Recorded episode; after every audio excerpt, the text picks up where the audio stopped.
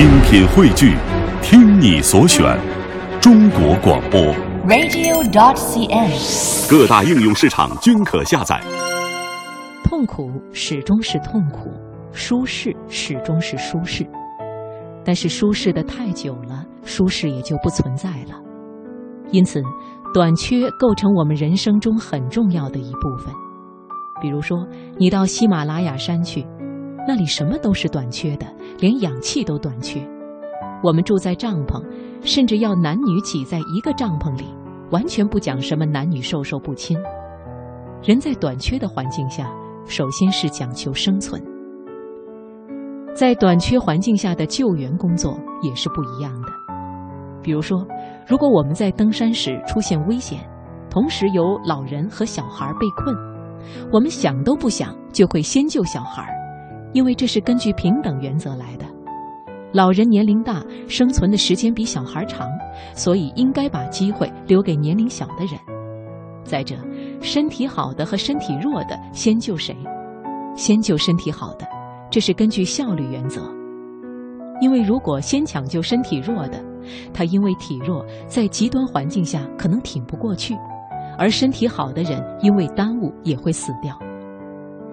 曾经有这样一个假设性问题，使男士们很为难：如果母亲和媳妇同时掉到河里，只能救一个，你救谁？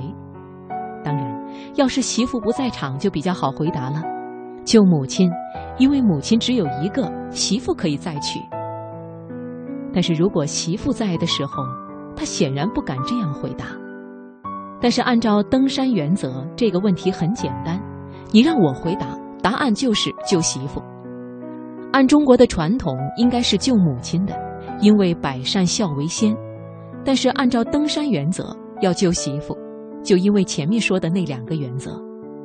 所以在登山的时候，我就说，如果在遇难的情况下需要牺牲，第一个应该被抛弃的就是我老王。处在短缺的环境中，你才会懂得珍惜。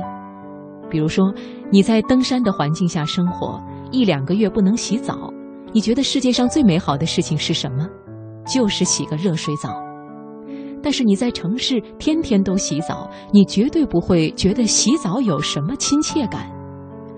但只要你一个星期不洗澡，在那个环境下，你一定会觉得，哎呦，热水淋浴太美妙了。这个美妙怎么来的呢？就是因为短缺。传统医学认为，登山会带来两大损害：第一，容易老年痴呆；第二，容易性功能衰退。这是必须付出的代价。为了给医学做贡献，登西夏邦马峰的时候，我们做了大白鼠。我们在拉萨抽了一次血，两个月后到了营地又抽了一次，过了一个礼拜再抽一次。